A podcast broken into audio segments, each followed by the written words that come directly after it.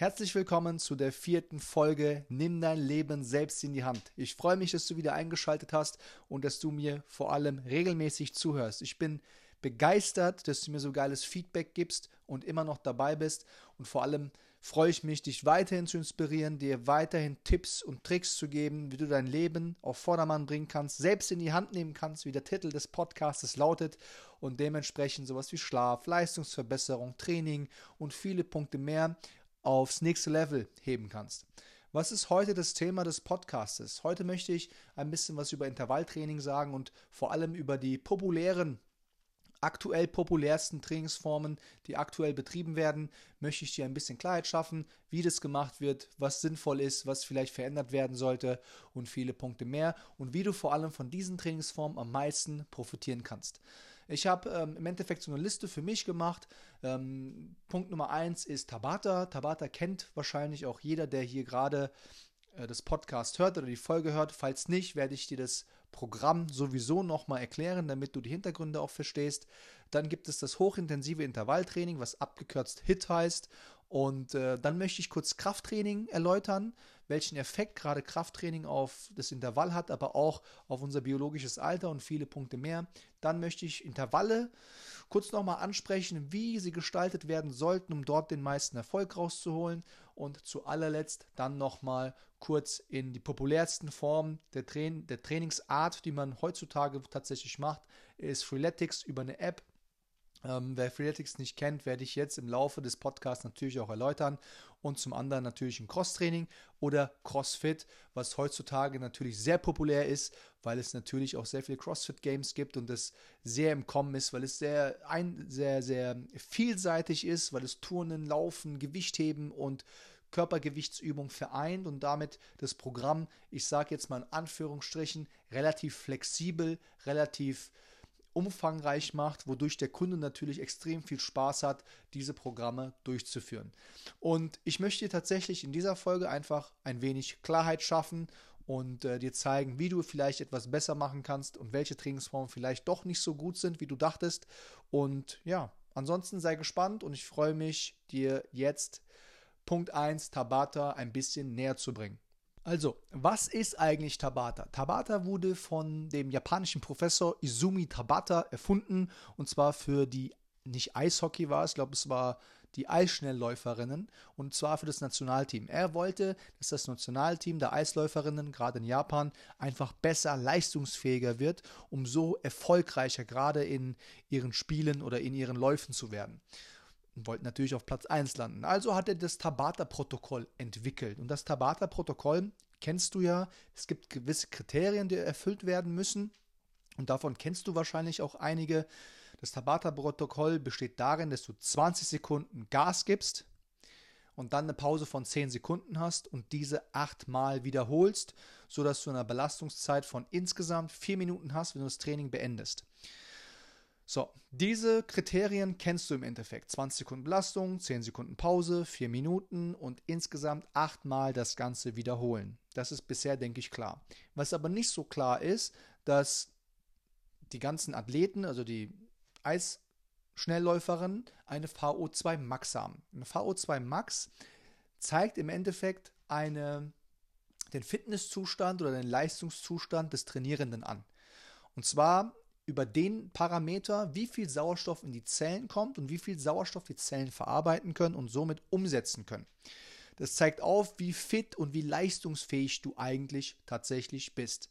Wenn man jetzt davon ausgeht, dass ich jetzt als Personal Trainer, Fitnesstrainer oder Coach, der regelmäßig Sport macht, auch Intervalleinheiten macht, eine VO2 Max von 45, 46 hat, ist das ein Wert, was okay ist. Ja, es ist in Ordnung.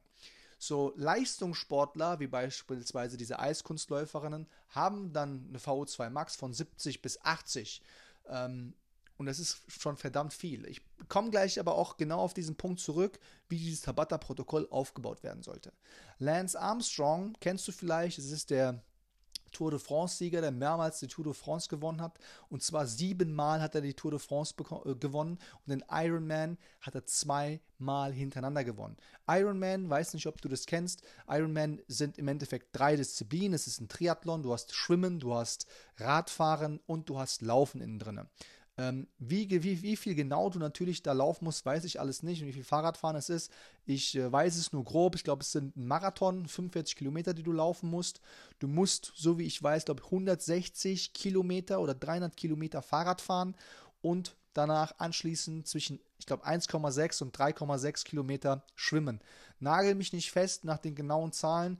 Wenn du da genaues wissen willst, einfach auf Wikipedia eingeben, Ironman, ähm, wie viel muss man da laufen und dann siehst du ganz genau, wie die Entfernungen alle sind. Also, Lance Armstrong hat zweimal den Ironman gewonnen und siebenmal Tour de France gewonnen. Das ist natürlich bemerkenswert. Wenn man bedenkt, dass dass Lance Armstrong eine VO2 Max von 84 hat, hat er genau das Doppelte wie ich. Und das erklärt auch, warum dieser Mann so fit und leistungsfähig ist. Ja, es ist schon heftig. Wenn jetzt beispielsweise Marathonläufer laufen gehen, dann haben die eine VO2 Max von 80, von 70 oder sowas. Wenn Sprinter in, zu ihrer Höchstleistung bei 200 Meter beispielsweise kommen, kommen die auf extrem hohe Werte, obwohl die eigentlich einen niedrigen VO2 Max haben obwohl die viel sprinten. Darauf will ich auch überhaupt nicht hinaus. Die VO2 Max beim Tabata-Protokoll muss 170% vom eigentlichen VO2 Max, was du besitzt, sein. Okay? Wenn du jetzt beispielsweise einen 80er VO2 Max hast, dann musst du 170% mehr Gas in den Intervalleinheiten, in den Tabata-Einheiten geben, dass du in dieses Protokoll reinkommst und dass du Effekte von diesem Protokoll ziehst. Schaffst du dies nicht, funktioniert das System einfach nicht. Okay? Und zur Erklärung der VO2 Max, was ist gut, was ist schlecht? 45 ist so ein Wert, gerade bei Männern, was okay ist, was ist, ist im Rahmen, es ist normal. Und alles, was über 55 geht, ist überragend, ist Weltklasse. Alles, was unter 41 ist, ist keine gute Ausdauerfähigkeit, keine gute Fitness, keine gute Leistungsfähigkeit, also eher schlecht. Bei Frauen sind das ungefähr um sechs Punkte weniger als bei den Männern. Natürlich gibt es dann auch Klassifizierungen im Alter und so weiter, aber das würde jetzt einfach den Rahmen sprengen und die ganzen Begriffe und die, die ganzen ähm, Zahlen habe ich da natürlich auch nicht im Kopf und kann dir die natürlich auch nicht sagen. Ähm, wenn du dich natürlich dafür interessierst, einfach Wikipedia eingeben, einmal ein bisschen gucken und dann findest du relativ schnell Werte. Worauf ich hinaus will. Es ist so, dass das Tabata-Protokoll genauso eingehalten werden muss. Das heißt, die Runde 1 und die Runde 8 müssen genauso schnell sein. Es darf fast kein Leistungsabfall stattfinden. Wenn ein Leistungsabfall stattfindet, und zwar ein extremer Leistungsabfall, wie es 100%, 99% der Trainierenden mit dem Trabata-Protokoll so machen, dann schlägt dieses System einfach nur fehl. Okay? Das bedeutet, ich muss in der ersten Runde genauso schnell sein, in der achten Runde genauso schnell sein wie in der ersten auch. Ich darf vielleicht eine 5%ige oder einen 10%igen Einfall haben, aber nicht viel mehr. Okay? Und wenn ich das nicht einhalten kann, ist dieses Tabata-Protokoll in dieser Form nicht für mich relevant, weil die Pausen viel zu gering sind und der Ermüdungszustand viel zu hoch ist, um die Power, die ich, die mein Körper eigentlich besitzt und die er in dieses Fahrrad oder in dieses Laufband treten kann, nicht mehr machen kann oder nicht mehr rein investieren kann oder treten kann, weil die Ermüdung einfach zu hoch ist. Und dann schlägt genau dieses Protokoll auch fehl. Und dann ist halt die nächste Frage, welche Übungen wählst du für das Tabata-Protokoll? Das Tabata-Protokoll wurde tatsächlich auf einem Eco-Bike oder auf einem Airbike durchgeführt oder auf einem Wattbike oder vielleicht sogar auf einem Laufband. Das sind Trainingsübungen, die Sinn machen, das Tabata-Protokoll durchzuführen. Voraussetzung, dass du es natürlich hinkriegst, mit diesen VO2 Max-Werten, 170% mehr als deine eigentliche, zu fahren in der ersten bis zur achten Runde. Kannst es nicht, ist sowieso irrelevant. Aber mit welchen Übungen machen wir denn gerade Tabata? Wir machen sie mit Bauchübungen, verschiedenste Arten. Wir machen sie mit Hampelmännern, verschiedenste Arten. Wir machen sie mit gesprungenen Kniebeugen oder Kniebeugen, verschiedenste Arten. Also Übungen, die uns eigentlich gar nicht an die Leistungsgrenze bringen. Vor allem nicht in der ersten Runde oder zweiten oder dritten, vierten, fünften, sechsten, siebten, achten Runde. Wir halten das Tabate-Protokoll ohne Probleme durch. Okay? Und wenn die vierte Runde dann ein bisschen schwierig wird, dann wird die fünfte halt noch ein bisschen schwieriger, sechste noch ein bisschen, sieben noch ein bisschen schwieriger, achte noch ein bisschen schwieriger und so weiter. Aber gerade die ersten vier Sätze sind irrelevant. Wenn wir dann aber genau solche fordernden Übungen wählen, sehen wir relativ schnell, dass wir extrem einknicken. Dass wir in der ersten Runde beispielsweise 1000 Watt treten und in der letzten Runde auf einmal nur 200 Watt treten. Die Differenz ist viel zu hoch, die Ermüdung ist viel zu hoch und somit auch der Effekt des Trainings ist gleich null. Weil du wirst keinen kein Effekt auf Körperfettabbau erzielen, weil das eher zu mehr Stress führt. Das Volumen ist viel zu hoch. Und dadurch wirst du mit dem Programm auch keine Erfolge erzielen. Tabata, der Professor Tabata hat sogar selbst gesagt, dass er extrem stolz darauf ist, dass dieses Programm so populär wurde und dass es auch so viel trainiert wird. Nur ist es für 99,9% der Menschen, die es trainieren, komplett sinnfrei und komplett sinnlos, weil die Leute damit einfach keine Effekte erzielen. Mit Tabata wird natürlich auch gepriesen, dass du innerhalb von vier Minuten extrem viel erreichen kannst, kurze Einheiten und so weiter. Äh, das ist dem leider nicht so. Es verfehlt komplett den Sinn und komplett den Zweck. Tabata ist eine der Formen, die extrem in den Hypen sind. Und ich war damals auch einer der Trainer, die diesen Hype auf diesen Hype natürlich aufgesprungen sind und die diese Trainingsform vor vier Jahren, vor vier, genau, vor vier Jahren auch umgesetzt hat für zwei, drei Jahre und auch je, nach jedem Training oder im Training mit eingebaut hat, weil ich dachte, es ist gut. Nachdem ich mich natürlich aber mehr mit Intervalltraining, mehr mit Energiesystem auseinandergesetzt habe, habe ich viel mehr gesehen, welche Trainingsformen wirklich Effekt für den Kunden bringen und welche einfach nur einfach nur sinnfrei und sinnlos sind, so ein bisschen den Spaßfaktor vielleicht reinbringen sollen, aber nicht mehr als das machen. Spaß machen, aber die Leistung verbessern tun sie nicht und die Ziele zu erreichen, das wird damit auch schwierig. Das sind die Faktoren, die beim Tabata-Protokoll das Problem sind. Wenn ich dir noch ein Beispiel bezüglich Tabata geben kann. Tabata, wie du schon rausgehört hast, ist eher ein Protokoll für Ausdauer oder eher gesagt für Kondition. Kondition ist falscher Begriff, weil wir müssen Ausdauer und Kondition natürlich hier auch verschieden ähm, beurteilen oder definieren. Weil Ausdauer ist tatsächlich die Fähigkeit, über die Belastung mit minimaler Ermüdung aufrechtzuerhalten. Okay? Also die Fähigkeit, eine bestimmte Belastung mit minimaler Ermüdung aufrechtzuerhalten. Und die Kondition ist komplett das Gegenteil. Es ist die Fähigkeit, eine bestimmte Belastung mit minimaler Ermüdung zu wiederholen. Das ist Kondition. Das bedeutet, die Intervalle, die wir machen, müssen wir, wenn wir eine gute Kondition haben, mit so geringer Ermüdung wie möglich wieder wiederholen können. Wobei Ausdauerbelastungen über längeren Zeitraum gehen. Okay? Also Intervalle beziehen sich hauptsächlich tatsächlich auf die Kondition. Kommen wir jetzt auf die Kraftübung, auf, auf die Kniebeuge zurück, wie du das Tabata-Protokoll beispielsweise auch machen könntest. Und beim Tabata ist es so, es ist ja, wie schon eben gesagt, es ist ja eigentlich etwas, was die Kondition trainiert. Okay? Da kann man natürlich auch spezifischer werden und dann kann man zum Beispiel intensivere Einheiten machen, man kann ähm, volumenreichere Einheiten machen, wie beim Krafttraining auch, kann man da natürlich auch differenzieren. Fakt ist, wenn man Tabata mit dem Krafttraining machen würde, beispielsweise die Kniebeuge, würden eine Langhantel nehmen, beispielsweise äh, ein Gewicht drauf machen, was wir maximal 20 Sekunden packen, aber dann auch an unsere Leistungsgrenze kommen. Und bei einem Tempo, wenn ich jetzt ein Tempo vorgeben würde, du musst vier Sekunden mit der Kniebeuge runter und eine Sekunde hoch, ergibt das fünf Sekunden Belastungszeit.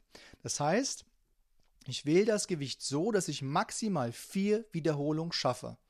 Wenn ich nämlich vier Wiederholungen schaffe, bei 5 Sekunden Belastungszeit, sind das genau 20 Sekunden. Ich darf danach aber auch keine Wiederholung mehr schaffen. Ich muss an die Leistungsgrenze kommen. Wenn ich das gemacht habe, habe ich ja das maximale Gewicht für die vier Wiederholungen ermittelt, richtig? Wie wird mein zweiter Satz aussehen? Wie wird mein dritter Satz aussehen? Wie wird mein vierter Satz aussehen? Fünfter, sechster, siebter, achter. Wenn du mit 100 Kilo angefangen hast für vier Wiederholungen, wenn das dein Max war, wird deine achte Runde vielleicht bei 20 Kilo sein. Du wirst nicht mehr viel hinkriegen. Das heißt, du hast einen Abfall von 80 Prozent oder von 60 Prozent. Das ist verdammt viel und so macht ein Tabata-Protokoll null Sinn, weil deine Ermüdung in deinem Körper extrem hoch ist, weil deine Kondition im Körper katastrophal ist. Okay? Katastrophal im Verhältnis zu dem Protokoll. Okay, wenn die Pausen andere wären, würdest du das Protokoll, was dann aber nicht mehr Tabata heißen würde, auch hinkriegen. So, ich denke, Tabata ist relativ klar. Und zu was führt gerade so ein Protokoll, wenn wir genau dieses machen, wenn wir Übungen wählen, wo, wir, wo es uns am Anfang nicht fordert, aber nach hinten raus es dann extrem anstrengend wird. Das Einzige, was es tut, ist es uns extrem unter Stress führen. Unter, uns extrem unter Stress bringen. Ja? Und dadurch wächst natürlich das Körperfett in der Körpermitte und wir kriegen immer mehr Hüfte, immer mehr Bauch, weil wir mehr Blutzuckerschwankungen haben. Je mehr Stress wir produzieren, desto mehr Cortisol muss unser Körper ausschütten. Und Cortisol führt in der Regel, gerade wenn es zu viele Schwankungen im Alltag hat, dazu, dass wir Körperfett in der Körpermitte ansetzen. Jetzt hat Cortisol natürlich aber auch gute Auswirkungen auf unseren Körper. Es, es, es, wichtig ist die Balance des Cortisols, weil Cortisol hat Auswirkungen auf unser Blutzuckerspiegel, es hat Auswirkungen auf unseren Blutdruck, auf, auf auf unsere Leistungsfähigkeit, auf unseren Schlaf. Es hat Auswirkungen auf unsere Entzündungslevel in unserem Körper. Du kennst es vom Arzt, du gehst zum Arzt, du kriegst Cortison verschrieben, damit die Entzündungen in deinem Körper runterfahren. Also Cortisol hat in unserem Körper extrem viele Aufgaben. Wichtig ist, dass die Balance stimmt. Und wenn du beispielsweise Einheiten machst, die dich extrem stressen, bist du natürlich erstmal in der Einheit kaputt, fühlst dich aber aufgrund des Cortisols extrem im Leistungshoch. Wenn du aber zu viel Cortisols über den Tag verteilt immer wieder produzierst, dann führt das auf Dauer auf Probleme mit der Leistungsfähigkeit, auf Probleme mit dem Schlaf, du wirst Stimmungsschwankungen haben, vielleicht wirst du Depressionen bekommen und sonstige Dinge. Also am Ende des Tages wirkt es dich auf deinen Hormonhaushalt aus, es wirkt sich auf deinen Schlaf und sowie deine Leistungsfähigkeit aus. Kurzfristig wirst du dich vielleicht gut fühlen, langfristig wirst du tatsächlich eher Probleme bekommen. Und dabei möchte ich dir später nochmal einen Kunden erzählen, den ich hatte, der genau diese Einheiten gemacht hat, wo sein Körperfett hochgegangen ist, aber dazu nachher mehr. Kommen wir zum nächsten. Tabata ist, denke ich, relativ klar. Hast du, ich denke, relativ viel für dich aufgenommen und weißt jetzt auch, okay, Tabata ist an sich nicht schlecht, aber für 99,9 Prozent der, die das trainieren, komplett sinnfrei und unnötig. Wenn du so ein Protokoll machst, Pausen so wählen, dass du die Leistung, die du in der ersten Runde vollbracht hast, in den nächsten Runden auch bestätigen kannst, ohne dass du einen Abfall hast. Jetzt kommen wir zum hochintensiven Intervalltraining. Das ist eigentlich nichts als Tabata-Training. In der Regel nimmt man vier, fünf, sechs oder sieben Übungen in Reihenfolge aufgebaut wie so einem Zirkeltraining. Da gibt es verschiedenste Übungen und Ziel ist es normalerweise, dieses Training hochintensiv zu gestalten. Das heißt ja nicht umsonst hochintensives Intervalltraining. Was heißt aber hochintensiv? Hochintensiv heißt, dass ich das Training, was ich gestalte, mit höchstem Aufwand, mit höchster Leistungsfähigkeit, die mein Körper vollbringen kann, zu Ende bringe und diese dann auch wieder in der nächsten Runde wiederhole. Aber wie sieht so ein hochintensives Intervalltraining in der Realität aus? Wir wählen uns eine Belastungszeit von 40 Sekunden, in der wir nicht hochintensiv arbeiten, sondern nur so viel arbeiten, dass wir in der nächsten Übung noch genügend Energie haben, um Power zu geben. Und so sparen wir uns in manchen Übungen die Energie auf, um in die nächste Übung zu gehen, um die Runde zu überstehen. Was völlig normal ist, ähm, weil es auch nicht anders geht bei den meisten, 99% der Leute. Und warum geht es nicht? Weil auch hier die Pausen viel zu gering sind.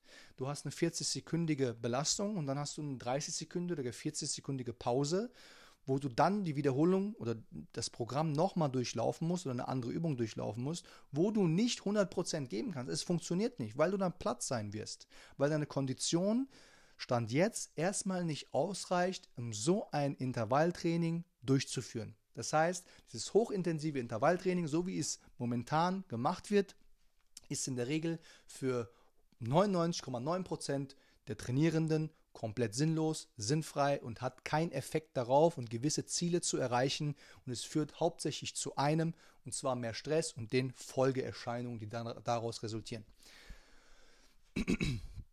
Kommen wir zum nächsten Punkt. Wie sollten dann solche Intervalle aussehen? Wie sollte man sie gestalten? Und wichtig ist, wie schon eben gesagt, wenn du ein Intervall wählst, gilt es natürlich, welche Form von Intervall wählst du. Gerade am Anfang würde ich Intervalle nehmen, die etwas länger gehen. Zum Beispiel 90 Sekunden mit einer längeren Pause von zwei Minuten, so dass ich meine Ausdauer erstmal verbessern kann. Eine Ausdauerfähigkeit bedeutet, dass ich über längeren Zeitraum eine Belastung aufrechterhalten kann. Okay? Ohne, also mit geringer Ermüdung. Und wenn ich das 90 Sekunden gemacht habe und 8 mal, 10 mal, 12 mal oder 14 mal wiederholt habe, dann werde ich immer besser in dem, was ich tue. Und nach und nach gehe ich dann in diese Bereiche rein, wo ich sage, weißt du was, wir machen jetzt mal 60 Sekunden, wir machen 40 Sekunden und ich taste den Kunden langsam in die in diese Schiene rein, wo er dann auch mal Sprints machen kann oder mal rennen kann. Okay, so langsam von, von, von 50% Leistungsfähigkeit langsam auf 90, auf 100% der Leistungsfähigkeit hochschrauben kann. Und je höher natürlich dieses hochintensive wird, das heißt, je hochintensiver ein Programm wird, je mehr Energie, je mehr 100% du da reingibst, desto länger muss natürlich auch hier deine Pause sein. Und wählen wir jetzt beispielsweise mal Sprintformen, wenn du 10 Sekunden sprintest, Okay? Es ist eine verdammt kurze Zeit und in dieser verdammt kurzen Zeit verbrennt, verbrennt dein Motor extrem viel Energie. Und dann sollte deine Pause 12 bis 24 Mal so hoch sein. Wenn du in einem Bereich arbeitest, wo du etwas mehr Volumen fahren willst, wenn du es intensiver haben willst, dann solltest du 24 bis 50 Mal mehr Pause machen als deine Belastungszeit. Was heißt aber jetzt intensiver? Intensiver bedeutet im Endeffekt, du machst längere Pausen. Durch die längeren Pausen erholst du dich mehr und du kannst wieder die gleiche Performance, die du beim ersten Durchgang erbracht hast, nochmal vollbringen, ohne dass du einen großen Leistungsknick hast. Wenn du jetzt aber mehr Volumen haben willst, das heißt zum Beispiel mehr Durchgänge machen willst, wählst du die Pausen zum Beispiel etwas kürzer, das heißt 12 bis 24 mal so hoch wie die Belastungszeit und dann machst du die Wiederholungen nochmal und nochmal und nochmal. Das heißt, dein Puls wird ein bisschen mehr arbeiten. So trainieren wir im Endeffekt zum einen unseren Motor, das heißt, wir kriegen mehr PS und zum anderen trainieren wir unseren Tank. Das heißt, unsere Ausdauerfähigkeit wird immer besser. Und so können wir beide Formen kombinieren und im Wechsel unsere Leistungsfähigkeit nach und nach verbessern. Und der Vorteil daran ist, wenn wir gerade die Pausenzeiten, die extrem wichtig sind, einhalten, dann führt das zu einem, und zwar zu zielorientiertem Training. Weil Training ist nicht gleich Training. Training ist nur dann Training, wenn es auch Fortschritte ermöglicht. Und diese Fortschritte kannst du nur ermöglichen, wenn Struktur in deinen Plänen drin ist. Ohne Struktur wirst du nicht von A nach B kommen. Es wird nicht funktionieren. Kommen wir zum nächsten Punkt. Welchen Effekt hat Krafttraining auf Intervalle? Und zwar hat es einen extrem großen Effekt. Krafttraining hat aber nicht nur einen Effekt auf Intervalle, sondern es ist weitreichend. Es hat Auswirkungen auf unseren Testosteronlevel, auf unser, unser Selbstbewusstsein, auf unser biologisches Alter, auf so viele Punkte, auf unsere Muskelmasse, Muskelkraft, auf unsere Gehirnleistung. Es hat so viele Punkte, die es beansprucht, dass es das Krafttraining einer der wichtigsten Trainingsformen in der heutigen Zeit ist. Vor allem gerade weil es Testosteron und Dopamin in unserem Körper beansprucht, macht es uns auf Dauer nachhaltig leistungsfähiger. Zum anderen hat Krafttraining als einzige Sportart die, die Fähigkeit, den Menschen aus seinen Disbalancen rauszubringen. Mit Krafttraining.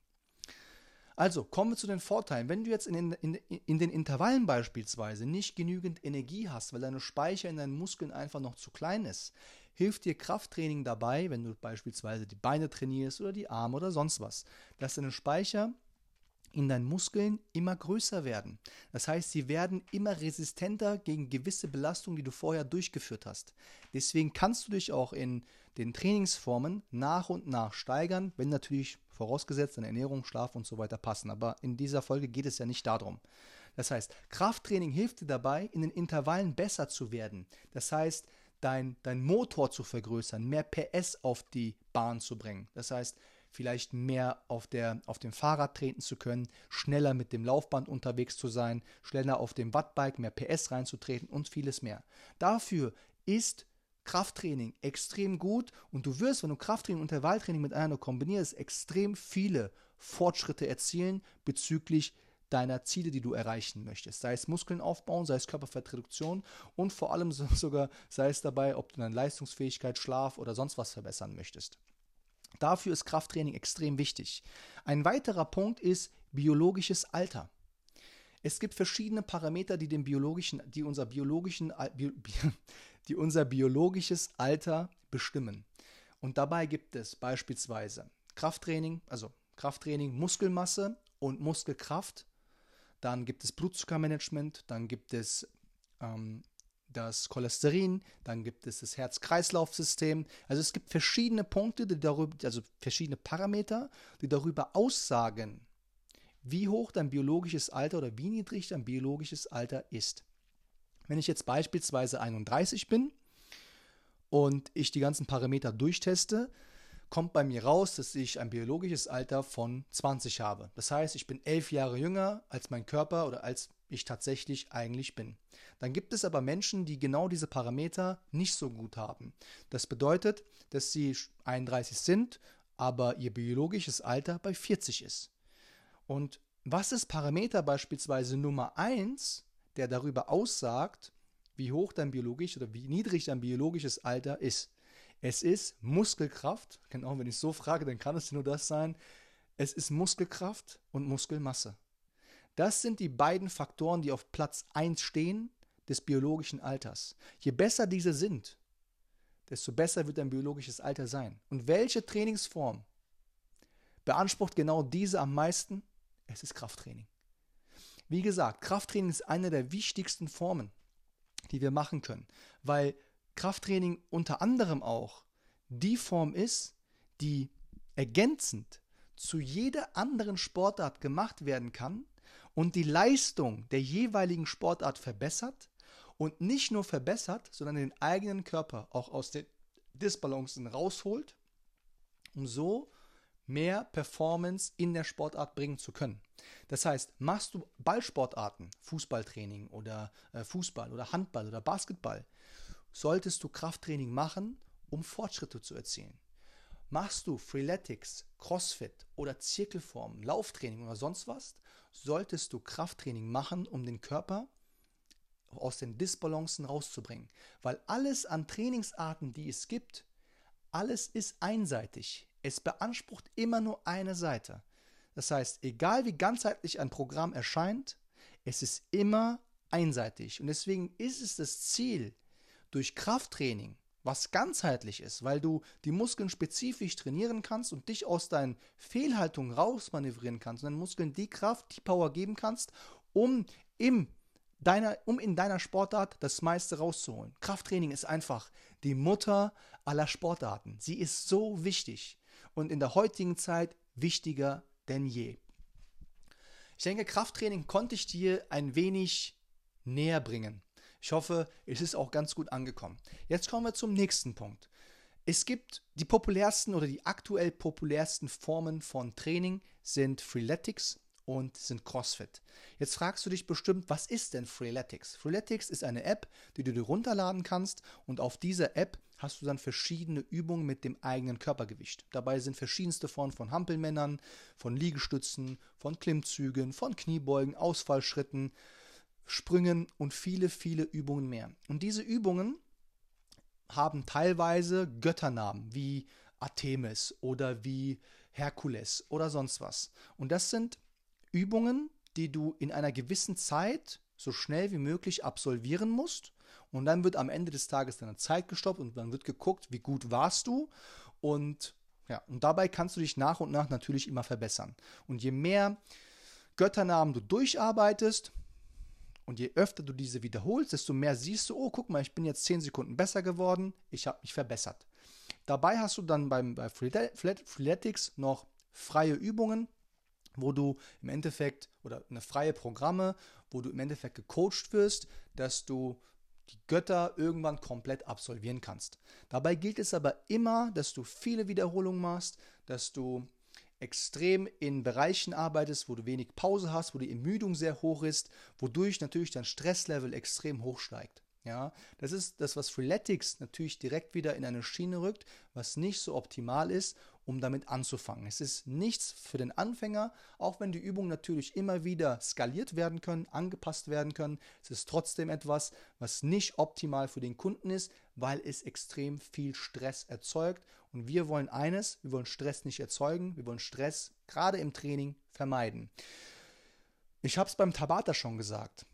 Stress führt natürlich auch zum Leistungshoch. Das macht es auch so tückisch. Man merkt nicht, dass man gegen eine Wand fährt, weil man sich einfach gut fühlt.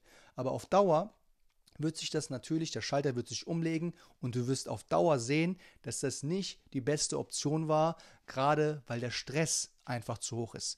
Wenn natürlich deine Kondition gut ist, das bedeutet, wenn deine Ermüdung sehr gering ist und du kannst diese geringen Pausen tolerieren, dann ist so etwas extrem gut. Aber in der Regel haben gerade die Leute, die Freeletics betreiben, einen Puls von 180, 170 im Durchschnitt. Und das ist verdammt hoch. Das ist, als ob du auf der Autobahn bist und drei Stunden lang mit 250 km/h durch die Gegend fährst und am Ende du dich wunderst, warum dein Motor kaputt ist. Du hast es doch neu gekauft.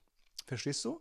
Wenn du aber jetzt nur 100 km/h fahren würdest, würdest du am Ziel ankommen, und du würdest noch genügend Tank haben und dein Motor wäre ganz. Verstehst du? Du kommst ans Ziel. Die Frage ist, wie schnell willst du zum einen dahin kommen und zum anderen, wie nachhaltig möchtest du dahin kommen? Es ist nicht wichtig, dass du am Ziel ankommst, sondern du willst, wenn du am Ziel angekommen bist, auch noch ganz sein und keine Probleme haben und tausendmal zur Werkstatt fahren, damit dein Auto repariert werden kann. Kannst du mir folgen? Das ist gerade der Nachteil an solchen Trainingsformen. Kommen wir zum Cross-Training oder zum CrossFit.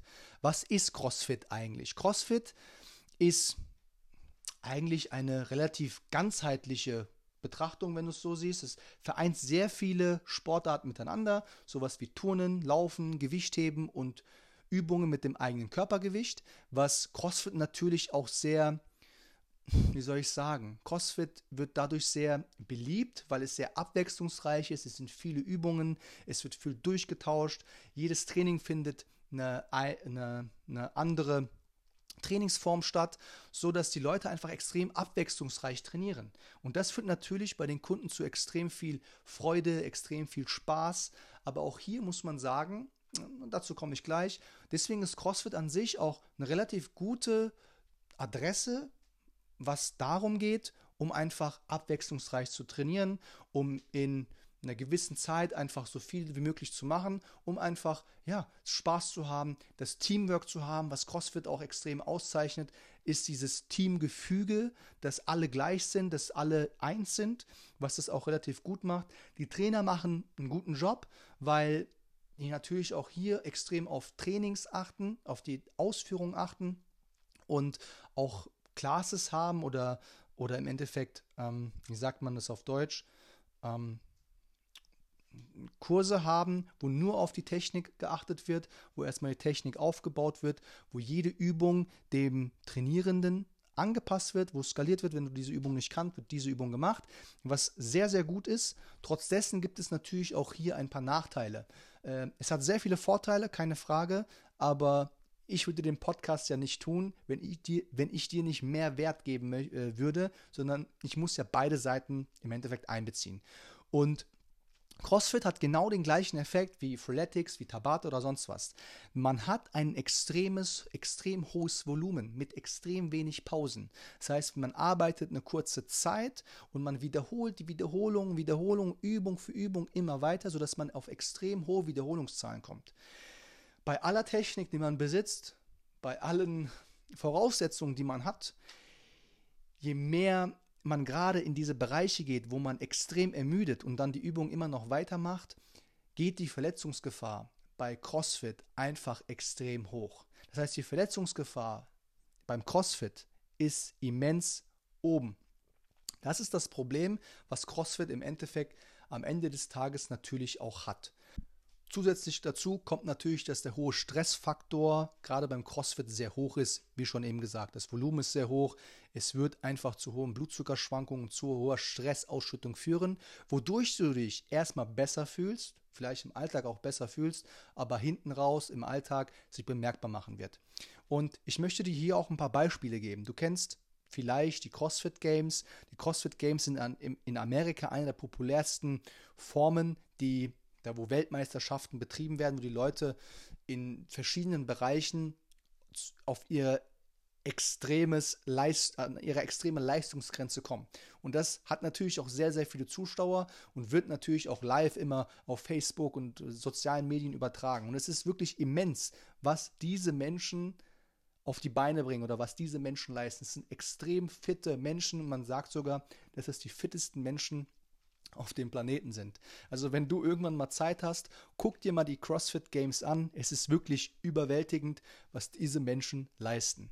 Für welche Art Menschen ist CrossFit eigentlich entwickelt worden? Für also welche Leute gehen normalerweise dahin? Normalerweise ist es tatsächlich für Spezialeinheiten bei der Polizei oder bei der Bundeswehr oder gewisse andere Spezialeinheiten, die du dir vorstellen kannst. Am Ende des Tages ist CrossFit eine Extremsportart, die darauf ausgerichtet ist, gerade die Kondition sowie die Ausdauer aufrechtzuerhalten und besser zu machen. Dafür ist sie da.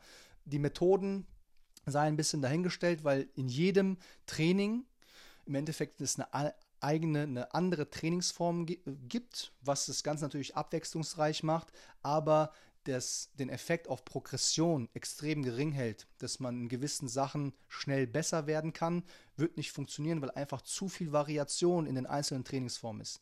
Man sollte normalerweise eine Trainingsform über längeren Zeitraum, über drei, vier Wochen machen, um dann erst in die Anpassung zu machen. Beim CrossFit geht das natürlich ein bisschen flach.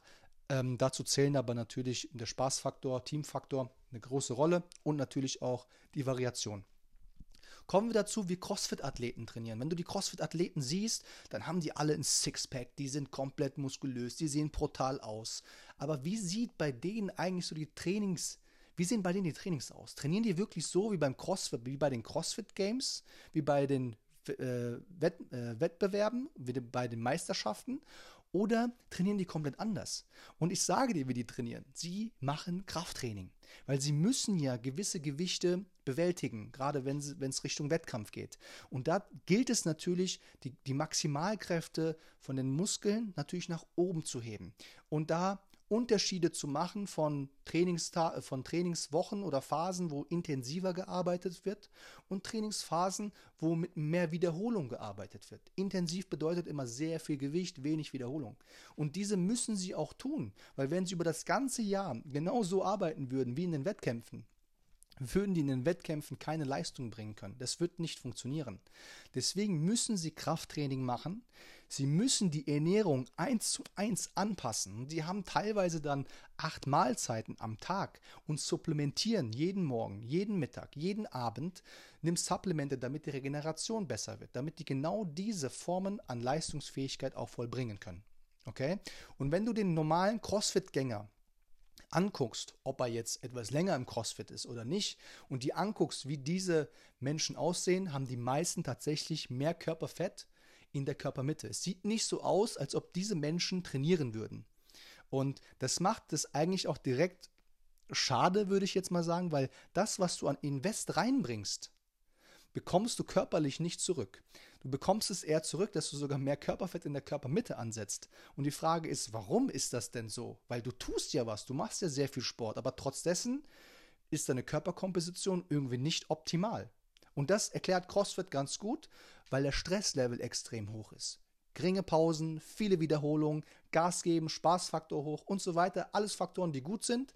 Aber deine Leistungsfähigkeit wird vielleicht im Alltag am Anfang etwas höher sein. Auf Dauer wird deine Leistungsfähigkeit in den Keller fallen und du wirst dich nicht mehr gut fühlen. Das ist das Problem, was da ist. Und ich habe dir am Anfang gesagt, dass ich dir ein Beispiel von einem Kunden bringen möchte, der äh, damals bei mir war, der auch dann CrossFit betrieben hat und den möchte ich dir gerne als Beispiel bringen. Und zwar hatte ich einen Kunden, den ich seit zwei Jahren jetzt mittlerweile betreue und den betreue ich tatsächlich immer noch. Wir haben sehr gute Resultate erzielt. Er hat in zwei Jahren haben wir, ich glaube, 10% Körperfett haben wir unten und wir halten das immer noch. Es ist, glaube ich, von 27% Körperfett auf 17 oder 16% Körperfett runter. Und das Ding ist, wir halten es seit zwei Jahren, richtig? Wir halten es seit zwei Jahren. Das ist überragend. Und wir haben in einer Phase, haben wir das Blutzuckermessgerät von Freestyle Libre an seinen Arm gemacht und haben seine Blutzuckerschwankungen oder haben die Blutzuckermessungen beurteilt, nachdem er etwas gegessen hat oder wenn er geschlafen hat. So konnte ich sehen, wie sein Schlaf beispielsweise war, ist er in den Unterzucker gerutscht, hätte er vielleicht abends was essen müssen oder welche Lebensmittel haben bei ihm dazu geführt, dass es zu Blutzuckerschwankungen gekommen ist? Und so konnten wir dann ermitteln, wie viel kannst du von diesen Lebensmitteln essen, sodass dein Blutzucker noch stabil bleibt und welche Lebensmittel verträgst du gar nicht, wenn du sie zu dir nimmst. Und dabei hat er mir natürlich seine Proto Protokolle geschickt und hat mir dann halt gezeigt, das und das hat er da gegessen. Und irgendwann hat er mir sein Protokoll geschickt und dann dachte ich mir, sag mal, was hast du denn da gemacht? Das war der höchste Ausschlag, den er je hatte. Und ich habe mich gewundert, weil er hat das schon eine Zeit lang gemacht. Und auf einmal war da so ein Riesenausschlag. Ich so, was hast du denn da gegessen? Dann hat er gesagt, da habe ich nichts gegessen. Ich habe trainiert. Und dann habe ich gesagt, was hast du denn trainiert, sag mal? Dann hat er gesagt, ja, ich war im CrossFit-Studio und wir haben einfach unser Workout gemacht. Es war verdammt anstrengend, es war gut, hat Spaß gemacht. Ich habe mich danach richtig, richtig gut gefühlt. Ähm, aber sein Blutzucker war bei 200 ich will jetzt nicht lügen, aber es war auf jeden Fall extrem hoch. Und es war längere Zeit oben. Was auch erklärt, dass deine Leistungsfähigkeit extrem oben war, auch nach dem Training, weil das Cortisol extrem gepusht hat. Und du weißt, Cortisol ist das Hormon, was auch für Leistungsfähigkeit zuständig ist. Und es war komplett über längeren Zeitraum oben, bis es dann abgefallen ist langsam.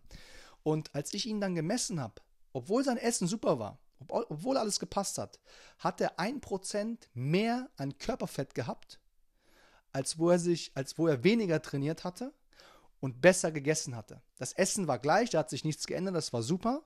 Er hat aber mehr Körperfett gehabt als noch ein Monat davor, obwohl er einen Monat davor viel weniger trainiert hatte. Das heißt, das Training hat bei ihm zu so einer Schwankung geführt, zu so einem Stress geführt, dass genau das passiert ist, was ich eigentlich bei dem Kunden nicht haben möchte. Und zwar zu viel Stress. Das liegt aber nicht am CrossFit. Das liegt an allen verschiedenen Formen, die wir im Alltag machen. Sei es, dass wir Tabata machen, sei es, dass wir ein hochintensives Intervalltraining machen, sei es, dass wir Laufeinheiten über längeren Zeitraum mit einem Puls von 180 im Durchschnitt machen. Es gibt viele Faktoren, die darauf zurückzuführen sind, dass wir im Training uns so stressen, ja, dass uns das überhaupt nicht mehr bewusst ist. Wir fühlen uns vom Kopf frei und ist alles gut. Aber innerlich sieht das ganze System etwas anders aus. Am Ende des Tages ist es wichtig, dass wir Trainingsformen wählen, die uns Energie geben. Weil das Training soll uns nicht zerstören, das Training soll Fortschritt ermöglichen. Und auf Dauer gesehen möchte ich ja, wie ich schon in der dritten Folge, glaube ich, war es, gesagt habe, oder in der zweiten Folge war es, die Regelmäßigkeit ist wichtig. Die Regelmäßigkeit. Es ist egal, wie häufig du trainierst.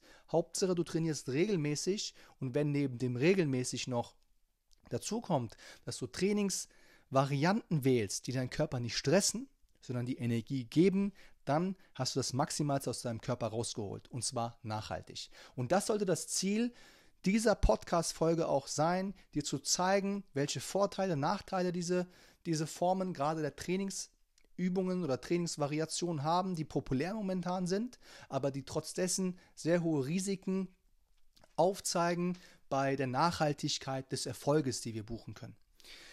So, ich denke, ich habe alles gesagt, was ich sagen wollte. Ich hoffe, der Podcast hat dir gefallen. Ich weiß nicht, ob ich mich bedankt habe äh, am Anfang, weil ich jetzt habe hab 40 Minuten geredet. Deswegen am Ende möchte ich mich sehr gerne nochmal bei dir bedanken, dass du mir zuhörst, dass du dich inspirieren lässt. Und ich möchte auch genauso weitermachen. Dir mehr Input geben, mehr Wissen geben, mehr Inspiration geben und dir dabei helfen, dass du deine Ziele erreichst. Wenn du natürlich Bock drauf hast, kannst du dich auch gerne bei mir melden. Wir können gemeinsam diesen Weg gehen und intensiver das gestalten. Ich hoffe, die Folge hat dir gefallen. Ich wünsche dir einen schönen Tag, alles Gute und wir sehen uns. Bis zur nächsten Folge. Bis dann.